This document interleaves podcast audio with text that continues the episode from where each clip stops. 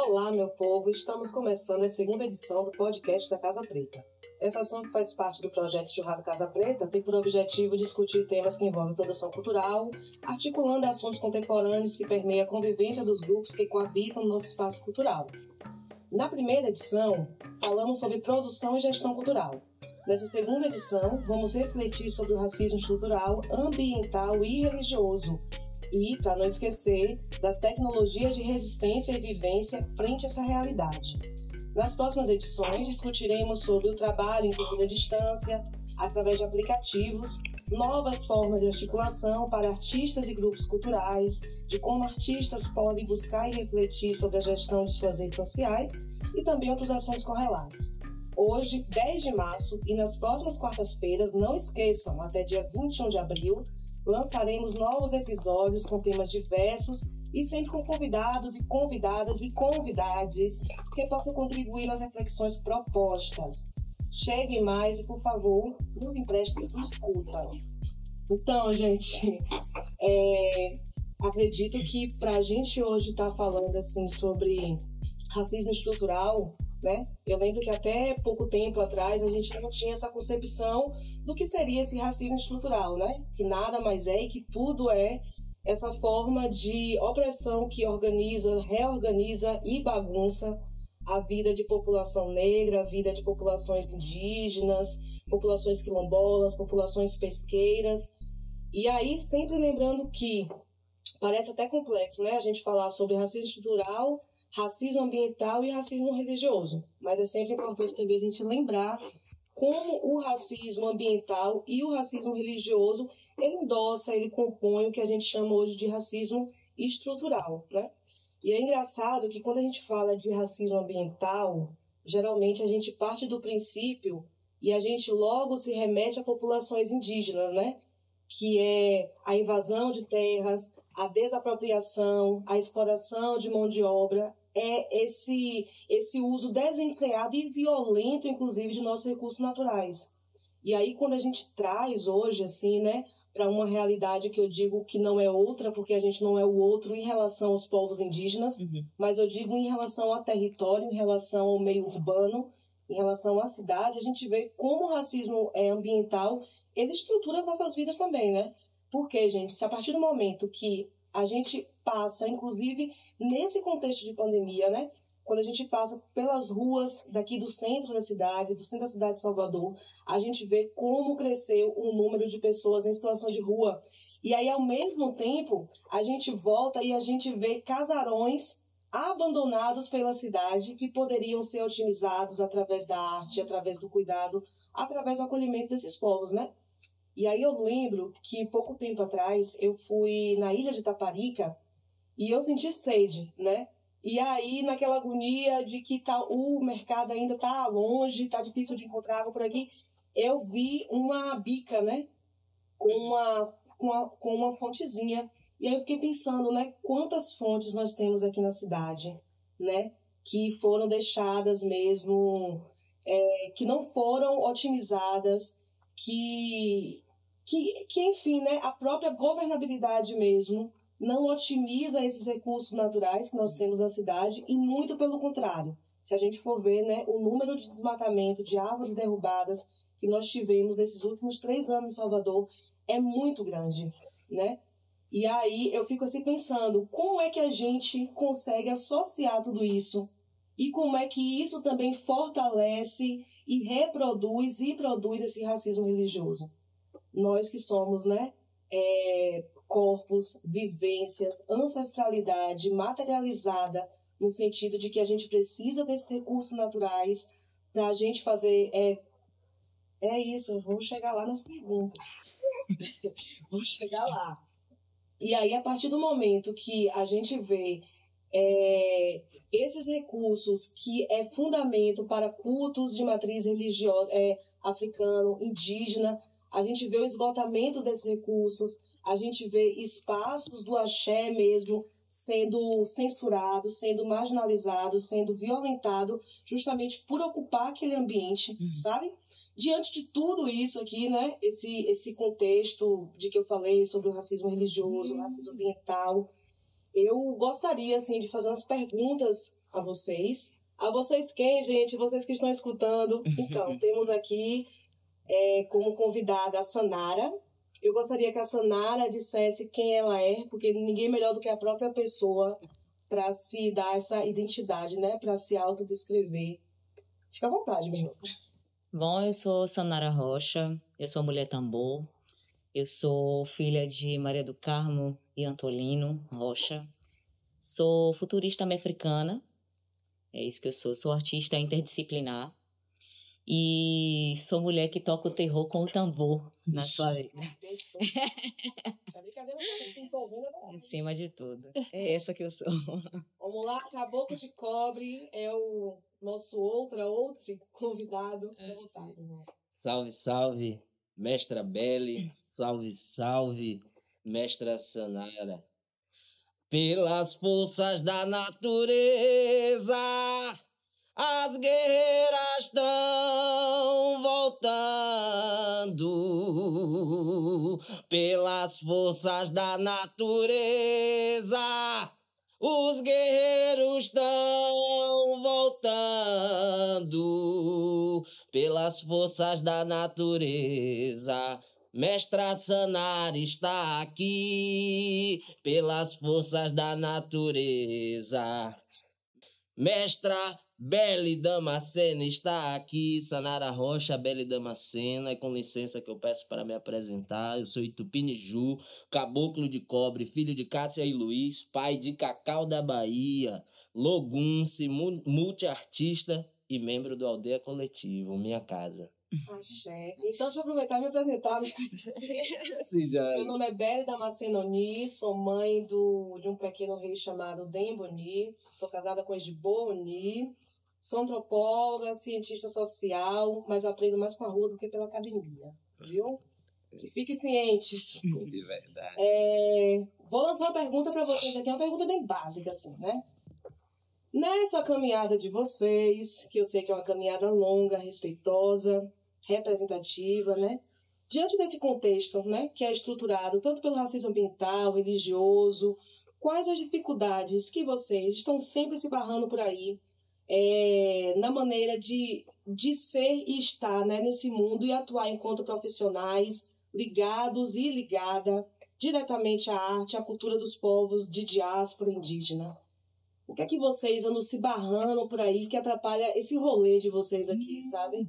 Que vocês assim, Beli, tô cansado. Eu que atuo nesse, nesse lugar, eu que falo a partir deste corpo, dessa identidade, sempre tô lidando com isso né, diante desses conflitos que foram abordados aqui. Fique à vontade. Então, pronto. Beli, é, assim, enquanto esse lugar que eu ocupo de, de, de, de, pesquisador da minha própria história, né, eu costumo dizer assim, que eu tenho diversas funções e, e essa me nomenclaturar multiartista é apenas um posicionamento político de vida que é a falta de comprometimento de ser o oficial e ter o ofício e a plenitude, a perfeição, né? Que é o que se busca assim muito nas coisas, né? Eu vejo muito a galera da arte escrever projeto para fazer a obra ideal da vida. A minha, na verdade, é aprender com os processos. Então, eu prefiro em uma peça eu sou diretor, produtor, na outra eu sou escritor, sou iluminador. Mas enquanto esse lugar do aldeia, que são essas pesquisas dentro do universo ameríndio, a gente começa a encontrar dificuldades dentro do próprio círculo de amigos, né? Assim, por exemplo, agora que eu tô com os procedimentos que eu me integrei no aldeia, eu ouço dentro do meu círculo de amizade, você agora é índio, né? Você é índio de verdade? Isso eu escuto o tempo inteiro quando eu tô com pintura de genipapo, quando eu tô com cocá, saca? É, é, é... Na religiosidade, porque além de ter os procedimentos indígenas e os fundamentos indígenas, eu também sou de, de candomblé. E aí você chega primeiro, né, erroneamente, né, casas tradicionais. Eu não vou mais em uma casa tradicional de Queto, tá ligado? Porque eu não me sinto à vontade. Porque sempre rola uma cisão sobre a personificação do caboclo. Quando alguém que é amigo da casa, que eu já conheço, que eu chego, que já me cumprimenta como, e aí, caboclo, sempre tem alguém que não me conhece, um iCad, alguma coisa, alguma pessoa que tá ali, que me olha e me olha já atravessado pela nomenclatura do caboclo e, e está ali dentro daquele universo de Queto, saca? E, e, e, e, inclusive, já ouvi inclusive expressões como Ih, caboclo, espírito sem luz. Eu já ouvi essas coisas, então é, é, é, é, é bem, é, é, às vezes, esquizofrênico, né? Se você tá no seu ambiente onde as pessoas, por exemplo, eu já fiz imersão dentro da mata com pessoas do meu grupo e na hora de sair alguém falar, enfim, estamos voltando para a civilização. Oh. É, é, é, esses procedimentos mesmo assim que vão de alguma forma estruturando a figura do indígena e esse lugar do mato como distante do conhecimento e congelado no século XVI. Então as dificuldades elas são milhares, mas o que, o, o, o que faz a gente continuar sempre é a beleza mesmo de mostrar quem a gente é e aí vale para mim porque eu tô falando de mim. Então eu, eu em autocuidado, eu em primeiro plano e falar de mim é me descobrir, então é importante para mim, por isso que eu vou sempre em frente. Sim, compreendo. E aí a gente começa a transformar o entorno, daqui a pouco transforma a roda e aí vai. Entendo. Então você, então você é, acha assim que, inclusive, esse seu lugar no mundo, a forma que você se reposiciona, se posiciona no mundo, é também um entrave diante dessas relações pessoais do cotidiano, né? Na verdade, e eu diria... que branco não precisa provar que é branco. Mas índio precisa provar que é índio. Preto, preto Você sabe o que é que eu tô fazendo agora? Com os amigos e com qualquer um? Tipo, quando eu chego e alguém fala, é branco, né? Você é branco de verdade? Eu vim, você é índio de verdade? Aí eu vim falar, olha assim, em cima e embaixo. Você é branco de verdade? Tô fazendo isso com preto agora. Os pretos chegam. Você é índio de verdade? É, velho, não sei o que, que os pretos já chegam mais afetivo, né? E as pretas chega mais afetivo. Isso é mais a construção. É. Você é índio de verdade? Eu, olha em cima e embaixo de novo. Você é preto de verdade, mestre? Hein, mestra? É, é preta de verdade? Aí porque você tem que criar estratégias para você não precisar estar tá dando aula toda hora para as pessoas e você fazer as pessoas se questionarem, elas aprenderem com as situações impostas a ela, como a gente que está desse lado de cá aprende com as situações impostas a gente. Então a gente tem que aprender ferramentas de colocar essas outras pessoas que ainda estão tateando nesse lugar no lugar da reflexão e não precisa dar aula não. Perfeito. Perfeito, a não ser que pague, né? É, né? Dona Sanara, Sanara é mulher preta, minha gente, retinta. Vou descrever como ela está aqui. Ela está com uma coroa de ouro na cabeça, muito bonita. mulher potente, fica à vontade. Tá. É isso. Eu gostei muito do que Lu começou a falar, porque eu tenho voltado toda a minha prática de vida, na verdade, para uma observação de como é essa relação do meu corpo acima de tudo, no meu território. No mundo, porque quando a gente produz alguns deslocamentos, principalmente de fronteiras, eu percebo o que é que o que é que se perde quando eu vou, por exemplo, para um outro país, esse corpo preto, negro, feminino, em um outro país que não seja o Brasil. Tem algumas coisas que se perdem enquanto nacionalidade, mas tem algumas marcas de obrigação do meu corpo sempre como um corpo estrangeiro que me acompanha no mundo, onde quer que eu vá. Eu posso ir até a Alemanha, eu posso ir até os Estados Unidos, e o meu corpo ele sempre vai ser produzido como um corpo estrangeiro. E eu penso, poxa, é muito doido que é da mesma forma que eu me sinto no Brasil. Por mais que no Brasil eu, eu, eu fique buscando tentar entender quais são as codificações que eu preciso acessar para criar rupturas, para rasurar esse sistema. Mas tem muitas coisas que se reproduzem e que vão junto com o meu corpo onde quer que eu vá. É uma experiência completamente diferente, por exemplo, de uma mulher preta de pele mais clara, às vezes, né? Como eu, sim. Isso. É, é um outro tipo de experiência. Isso eu não estou, inclusive, fazendo hierarquia não, de, sabe, de opressão, uhum. porque eu, eu não acredito, inclusive, nisso.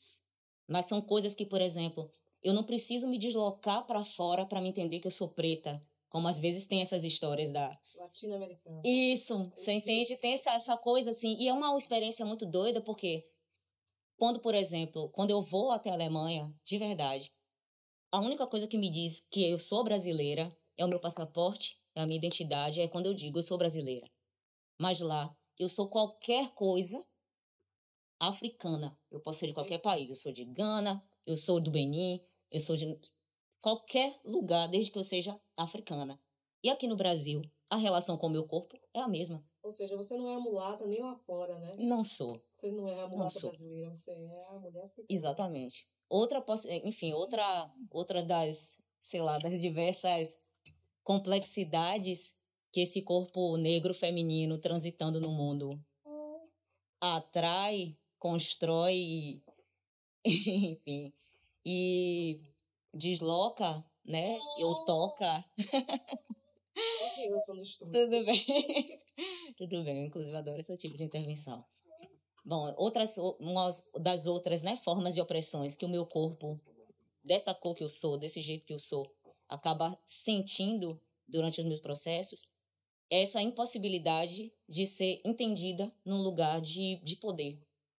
E não é nem de, do, sei lá, de, de, uma necessidade ou de um desejo meu de acessar poder. Porque a gente sabe. Topo, né? Não, não é porque eu não acredito nisso, não, tem várias coisas assim que se acionou. É de poder fazer alguma coisa. É, ou de ser. isso, ou de isso, de poder ser, acima de tudo, quem pode ser, quem tem o direito de ser, como é, como quer, para além de cadeias normativas identitárias, né? Lembrando que essas identidades aí foram estratégicas para a gente retomar a título de construir um processo de resistência, mas não fomos nós que criamos né, essas categorias. Também é importante a gente dizer isso. E eu acho que eu acho o grande entrave para mim dentro da minha criação é ser sempre colocada no lugar de, ou pelo menos se pretende que o meu lugar sempre seja o de microsubalternidades, que não é diferente quando a gente pensa na microestrutura e na macroestrutura. Então, quando eu estou numa relação estabelecendo ali um, uma relação dentro de uma coletividade para a produção poética, o que esperam do meu corpo naquele território é a subalternidade. E é que Sanara. é vaidade, né? Exata, é uma arrogância, é isso, foi o ponto, é esse o ponto. Eu sou sempre entendida como alguém que ou é, é, é, é muito arrogante, exatamente, que gosta de arrotar o que sabe, que. Você entende? Pois Porque o corpo, o lugar. né? Você é militante. Também tem isso. É. E aí, quando a gente vai parar e pensar como isso se desenvolve na microestrutura, não é diferente na macro, porque o meu corpo ele é tolerado desde que eu esteja a serviço de alguém, ou de, de alguém ou de alguma coisa. Então, dentro da produção poética, eu, enquanto artista, tem uma coisa assim que me incomoda profundamente. Não tô conseguindo. Se tem uma coisa que me incomoda profundamente e que eu tenho o tempo inteiro que tá driblando, que tá sorrindo, levando adiante, é essa tentativa e essa busca de me relegarem ao plano da subalternidade diante da poética da outra pessoa, diante de um projeto que a outra pessoa queira, porque eu tenho que estar sempre a serviço. Você eu não posso outro, ter né? autoria. Exatamente. Outro grado quilômetro traz muito Exatamente. perspectiva narrativa está trazendo. Muito interessante. Exatamente. Mas eu acho que ainda tem uma coisa que se acentua pelo fato de eu ser mulher. Então tem mesmo dentro da minha, dentro dos, dos quilombos afetivos e poéticos que eu faço parte, que são geralmente pretos, entende? E às vezes, muitas vezes são femininos. Ainda assim, existe uma performance que esperam do meu corpo diante da performance social que esperam para o corpo das mulheres pretas, que é o lugar da subalternidade, é o lugar da invisibilidade, é o lugar de quem não, não tem voz, porque não tem o que dizer. E se tem Entende? voz é porque quer gritar. Né? É, é, é como histérica, que é raivosa, que é agressiva. Tem, né? Exatamente. Quer oprimir a outra, quer oprimir os outros, enfim. Sem nenhum instrumento para poder exercer essa opressão. Né? Exatamente, exatamente. Gente, vocês são incríveis, viu? Quero dizer para você que está escutando que, que babado você pegou, viu? Então, vamos para o segundo round. Vocês lembram, assim, gente, de algum episódio pelo qual foi uma manifestação, assim, concreta de racismo religioso, ambiental, que passaram na produção e ou, e ou execução de algum projeto cultural, alguma, alguma apresentação que acessar essas estratégias e tecnologias foi possível avançar sem serem paralisados pelo racismo? E aí eu pergunto, né? Quais as mandingas, estratégias e tecnologias que vocês acessaram e acessam para não sucumbirem diante dessa realidade que vocês acabaram de me trazer. Me fiz entendida? Você fez sim. Eu queria começar dizendo que a poética que eu, que eu toco, assim, que eu construo, a minha tocada, é uma poética que não se dissocia da minha existência, assim, enquanto vida. É uma poética de vida que eu atuo de uma maneira interdisciplinar, eu concordo muito com o Lu, como inclusive essa estratégia.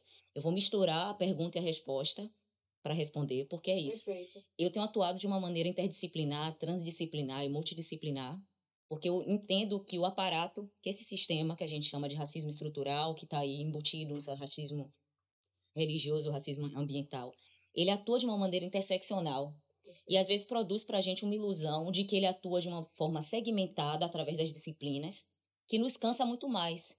Então eu tenho escolhido construir uma poética que ela é interdisciplinar, onde eu adentro na academia para tocar o terror, onde eu toco o terror na poética, toco o terror na vida, toco o terror de diversas maneiras, né? Como a minha poética, ela já é assim.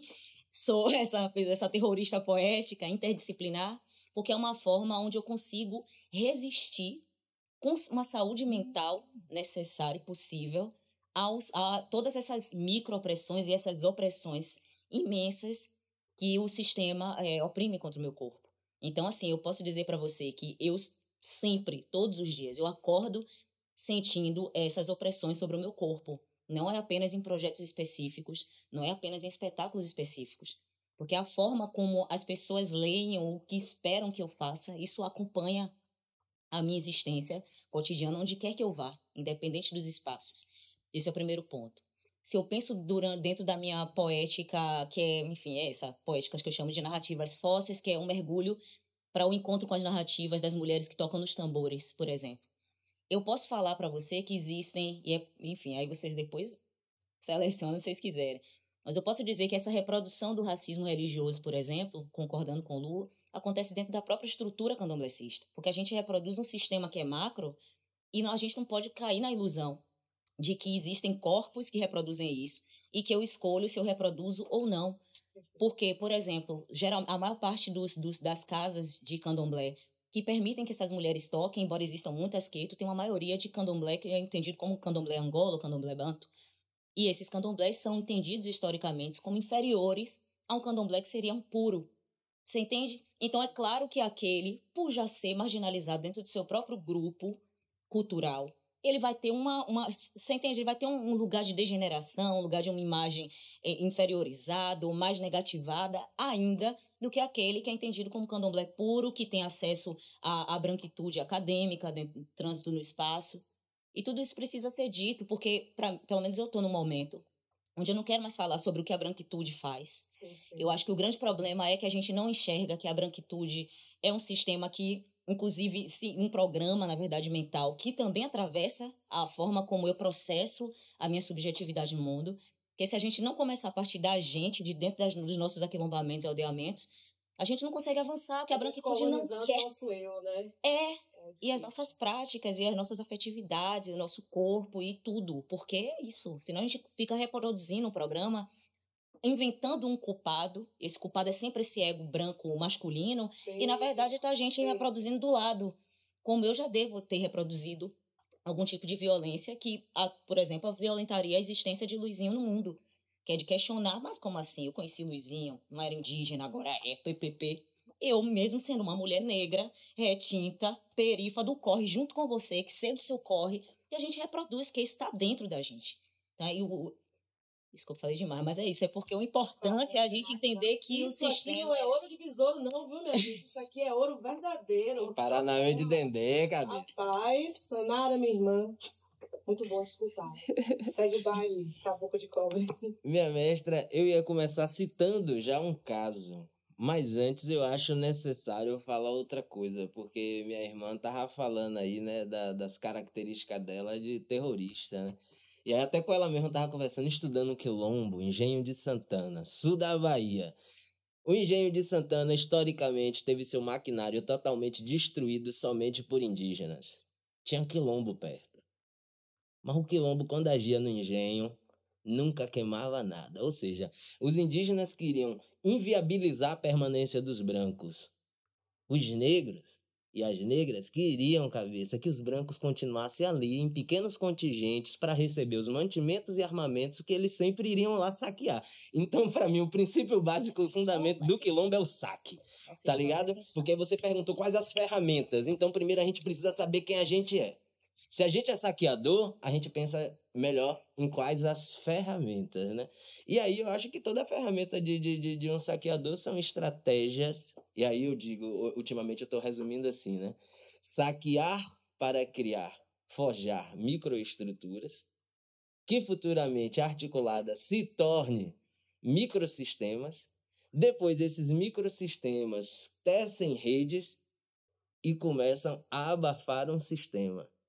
É nisso que eu acredito, efeito teia mesmo, assim, saca? E isso só vai ser possível quando existir um monte de saqueador. E eu acho que já tá existindo um monte de saqueador, saqueadora, tá ligado?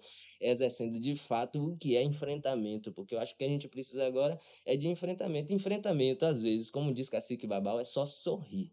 Se você sorrir, como é que você mata o, o, branco do passado? Sorrindo agora. Porque teu pai, tua mãe, teu avô, teu... esses aí, os escravizados, né? Minha bisavó presa em cárcere sexual, tá ligado? Essas pessoas não passaram por isso pra gente ficar triste agora e só querer sangue. O branco de hoje a gente mata de outra forma, a gente vai matar. Mas matando o branco do passado, a gente começa a desconstruir. E aí, então, primeiro a gente tem que entender no sorriso qual é, no sorriso também, essa ferramenta de enfrentamento. E aí eu digo isso porque, por exemplo, na faculdade de Rui Barbosa, a gente foi fazer uma apresentação. Como é que a faculdade de Rui Barbosa, cabeça? Chama a gente pra fazer uma apresentação lá. Eu falei, eita porra, né? Tem, um, né, um, tem uma ajuda de custo, né? Ó, oh, rapaz, o espírito, porque assim a gente fala que, que, que, que branco no, no, no, no, assim, né, no, ah, não tem ancestralidade. Mano, vá na maçonaria, os quadros de todo mundo que morreu tá lá pendurado. Tá ligado? A própria faculdade Rui Barbosa. O Egum tá. Ó, a energia, o nome, tá na fachada, tá ligado? Então o cheiro de fogo tá ali, o cheiro de fogueira tá ali, a mesma coisa. Aí a gente no banheiro, cabeça, você acredita que passou uma pessoa e falou: não acredito que esse negócio de, de dia 19 de novembro, esse negócio de consciência, não sei se povo é muito atrasado. Didoné saiu capando do camarim, vrup, ia voar na pessoa, eu segurei, eu falei: calma, pivete. Você quer entender o que é enfrentamento, pivete? Eles meteram o palco na pracinha onde tinha todo mundo lanchava. Cabeça e me deram caixa de som e microfone. Pra que enfrentamento maior, velho? Chega lá e cantar, contar e falar o que eu quiser sem ninguém me interromper, do jeito que eu quiser. O lugar de fala, para mim isso é poder. Tá ligado? E aí, outras ferramentas, né? Que eu tenho falado muito que para mim é, é, é afro-indígena futurismo, né? Todo mundo fica debatendo sobre a perspectiva do LED e do fluorescente, né? Das tecnologias, os high-techs e não sei o quê.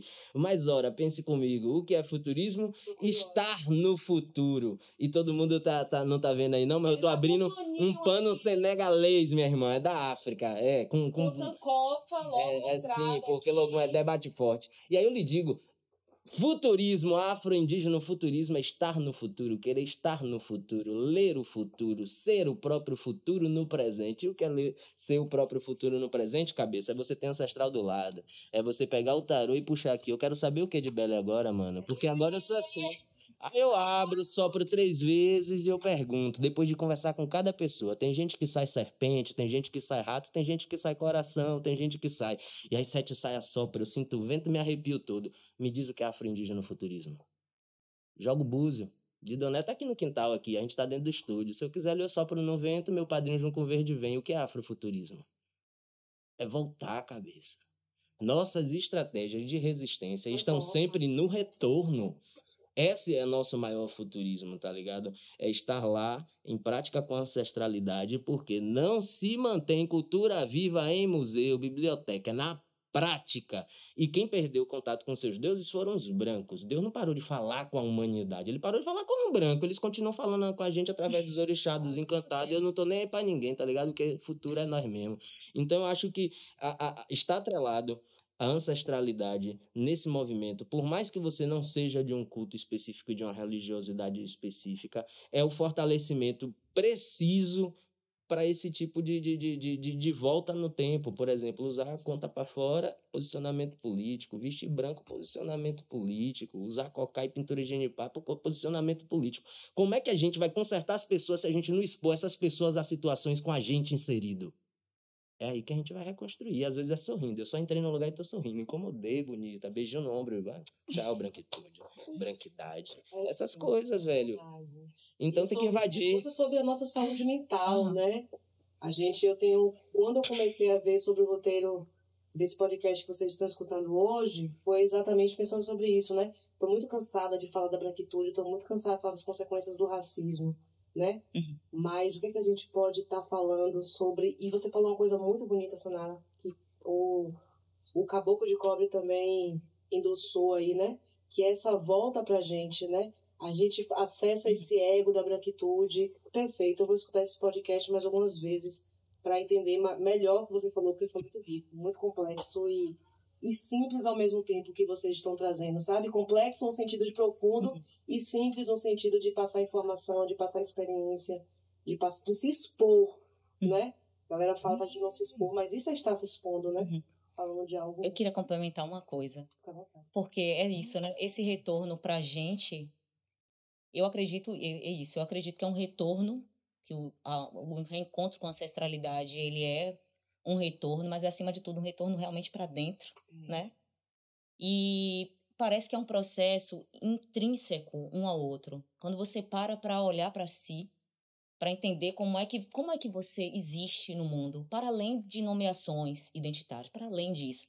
Como é que você se entende no mundo enquanto sujeita? Como é que você quando você para para analisar esses processos subjetivos, você automaticamente começa a revisitar memórias e a partir dessas memórias você começa a entender o seu lugar ou a sua ligação com algumas práticas que você inclusive nem entendia que eram essas práticas mais ancestres, mais antigas ainda do que você consegue tocar, sabe? Consegue ter dimensão. Voltar para você é voltar para sua ancestralidade. É isso, é porque eu acredito que, na verdade, a ancestralidade é a gente. Eu sou ancestral, você é ancestral. Perfeito. Entende? Eu não vejo isso dissociado. Porque para eu conseguir manter a existência da ancestralidade da minha linhagem viva, eu preciso lembrar. Eu preciso conhecer se eu não, não tiver acesso. Eu preciso escavar essas narrativas que são desconhecidas, entende? Uhum. E a partir do momento que eu reencontro com elas, que eu lembro, que eu falo, que eu toco elas no mundo, elas passam a existir junto comigo. Não existe ancestral sem a gente. Por isso que a gente é ancestral, entende? Eu não acredito numa ancestralidade que é dissociada de. Fique à vontade. Entendi. Eu só vou é, terceira okay. pergunta. Ah, agora. tá. Ok. É porque eu lembrei só de um Oriki. Ibitinia, Kosi Kosi Male, ou seja, ser humano não há divindade. Exatamente. Exatamente. E divindade é genealogia, é meu código genético. Está em mim. E eu não e, retiro. E eu não retiro. e, e, e cultuar a ancestralidade. É um culto.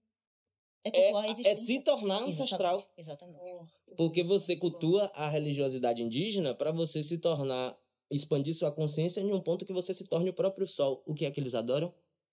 O sol. Então, ou seja, se você exercer a ética ancestral, se alterar e se integrar total e integralmente com essas religiosidades ambientais, é você se integrar na natureza e se tornar ancestral também. Uhum. Uhum. Perfeito. Uhum. Tem um textinho, galera, de Samarina, muito bom no Instagram também, que dialoga muito, vocês estão falando aqui. Sama Samarina, mulher africanista, mulher africana. É, ponto 3, vamos lá? Para o desfecho dessa situação que vai continuar em outros momentos, né? Agora me digam, agora me digam, qual conselho vocês podem dar para artistas, produtores, músicos negros e negras, indígenas, quilombolas, lésbicas, gays, pessoas trans que topam por aí com racismo religioso e outras opressões, né, ao manifestar suas produções baseadas, inspiradas em religiões é, de matriz africana, indígena, grupos e pessoas que encontram também dificuldade é, para ter acesso a um ambiente onde possa se instalar, produzir e manifestar suas produções. Me refiro também a editais, seleções de premiação e reconhecimento. Como é que o conselho que vocês dão assim para tomar de assalto, pensando também nesse mundo virtual, uhum. tomando, pensando também é, nessa disputa que não é uma outra disputa, né? Porque o mundo virtual está muito é relacionado é com a nossa vivência, com, a, com a nossa realidade aqui, uhum. né? Uhum. São, são realidades paralelas, né? Uhum. Como é que vocês dão esse conselho aí para essa galera que tem os seus corpos também é, perpassado pelas opressões da transfobia, uhum. da misoginia? Uhum. Qual é o conselho, minha gente? Ah, eu, eu não sei se eu gosto, na verdade, de dizer que eu vou dar um conselho. Porque, assim, eu posso dizer como eu tenho tocado o meu terror. Então dê outro nome, irmão. É, sabe, a nossa assim, fórmula. É, não, nem fórmula também, amigo. Que é isso? Eu tô pensando assim, eu tô querendo quebrar realmente com algumas. Sim, com algumas produções de linguagem. Sim. Porque eu, eu como eu tava dizendo ali para vocês. Necessário. Esse bagulho de, de. Tá, ok, eu não vou falar isso não, que isso vai gerar uma outra discussão, a gente não tem tempo. Né? Ah, eu tenho tocado, eu tenho, na verdade, assim, o meu conselho é é, acima de tudo, atuar de uma maneira interdisciplinar. É entender que o sistema, é, esse programa que a gente chama de sistema de racismo estrutural, e todas, em todas as suas dimensões, ele atua sobre os nossos corpos, produzindo essas opressões de uma maneira que é interseccional. Então não tem como a gente mais produzir as nossas existências, militâncias, ou seja lá qual o nome que a gente der, de uma maneira que não seja interdisciplinar, transdisciplinar, multidisciplinar, interseccional. Não sei qual é o nome para dar conta disso, mesmo. Eu acho que também é um, um é, o aquilombamento, o aldeamento, ou enfim, essa produção dentro da coletividade, eu acho que ela também é, tem sido, pelo menos, tem sido a melhor estratégia que eu encontrei.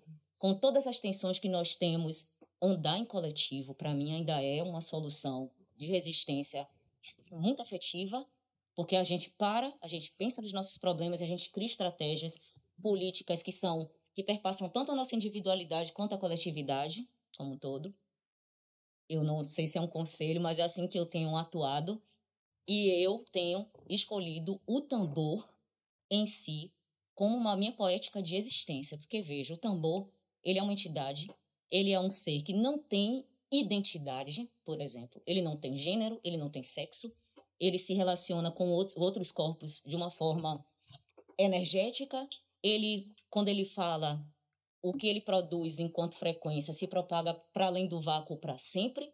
Inclusive, corre o risco de se encontrar com outras vozes, frequências no tempo e espaço. Isso pode parecer muito doido, mas isso é física e pode ser comprovado. É. Então, eu tenho buscado entender a minha existência como um tambor em todas as dimensões que o tambor tem principalmente nesse momento que eu tenho buscado realmente entender qual é o meu lugar enquanto poeta preta da vida em aliança com os povos indígenas, eu tenho tentado entender como é isso, como é que isso me atravessa efetivamente para além da leitura, da citação, da referência, mas buscando ver o que as pessoas têm produzido, encontrando relação em quilombo, acima de tudo, e dentro dos tambores eu encontro, por exemplo, um tambor como o tambor capô, que é um tambor que reunia povos indígenas e quilombolas pretos na história. Então, quando você vai para a narrativa desse tambor em específico, você vê que essas alianças estão ali sendo celebradas até hoje em território brasileiro, mas que eu, por exemplo, não tinha dimensão. É assim que eu tenho escolhido enfrentar o sistema, sendo tambor, com tudo que o tambor diz que ele é. Ponto. E se isso não é um conselho, eu pego. conselho, pode pedir, um conselho pedido, eu te pedi receber. Nesse caso é quem não ouve esse conselho vai ouvir ah, coitado. vai ouvir coitado. Eu vou, eu sigo na mesma linha de raciocínio da mestra, assim, e como antes é, é, é, tinha falado do quilombo, né? Eu, eu fico criando uns esqueminhas para entender algumas coisas que eu penso. Aí aqui, por exemplo, né, é, é, essa pergunta.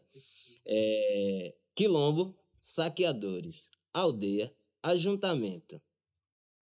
Ajuntamento por predisposição cultural, linguística e religiosa, certo? Sobre essas duas perspectivas, o conselho seria criar redes saquear em pequenas escalas, criar microsistemas, saquear em média escala, ampliando as trocas, criar redes em, entre esses sistemas e depois, posteriormente, construir constelações ideológicas e étnicas para que a gente juntes em suas diversas perspectivas, mas de forma unificada a gente sufoque um sistema vigente. Uhum. Então. Epistemologia é isso. É, é, é, sabe por quê? Que, sabe, é, sabe por que, que eu fiquei pensando nisso, velho? Eu fiquei pensando nisso porque, por exemplo, hoje a gente tem uma rede chamada Ceorim.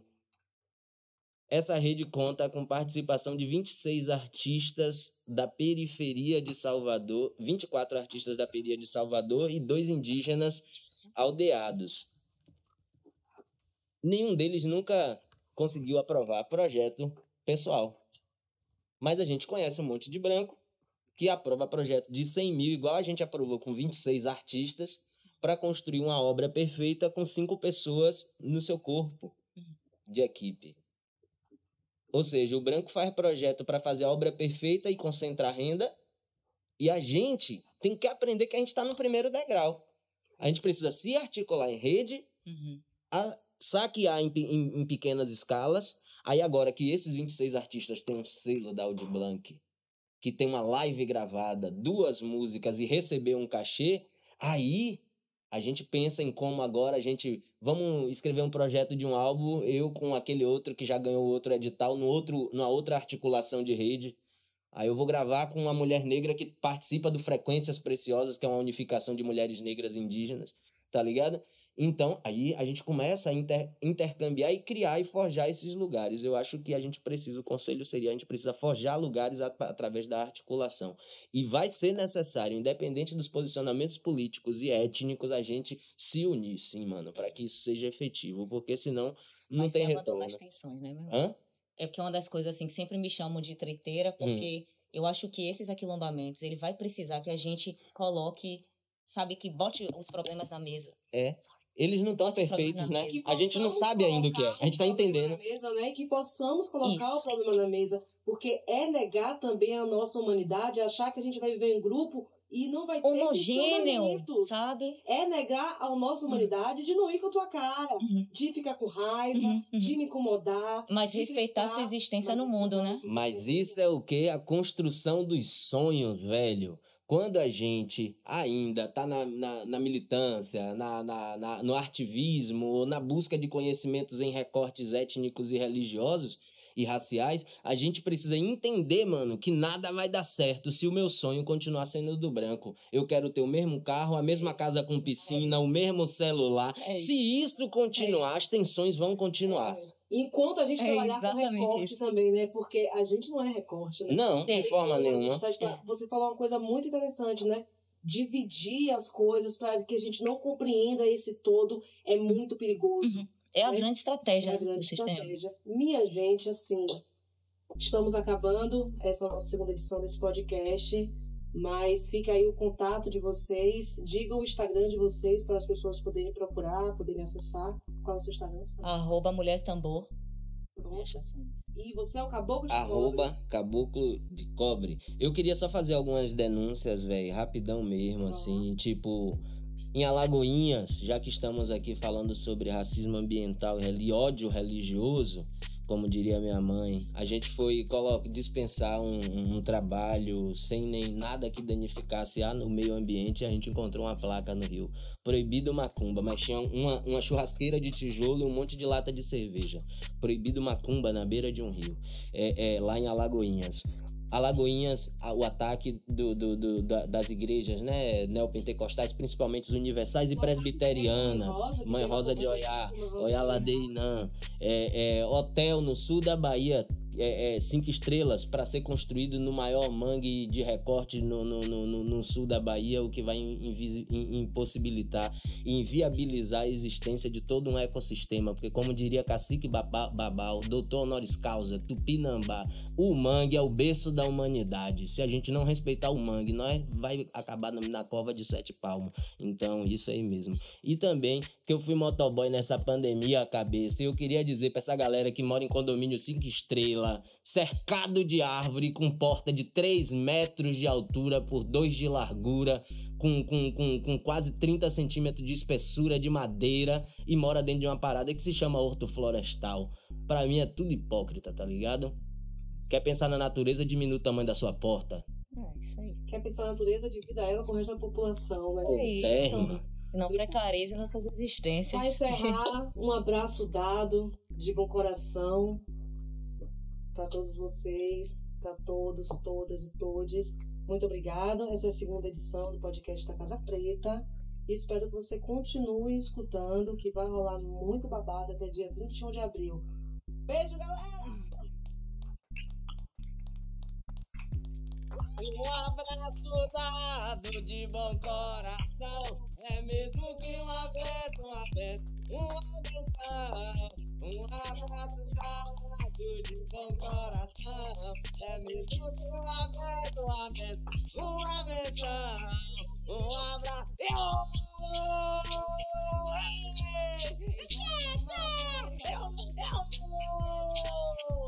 Um abraço dado de bom coração. É mesmo que uma vez, uma vez, uma benção. Este projeto foi contemplado pelo Prêmio Anselmo Serra de Linguagens Artísticas da Fundação Gregório de Matos, Prefeitura Municipal de Salvador, por meio da Lei de Emergência Cultural Aldir Blanc, com recursos oriundos da Secretaria Especial da Cultura, Ministério do Turismo, Governo Federal.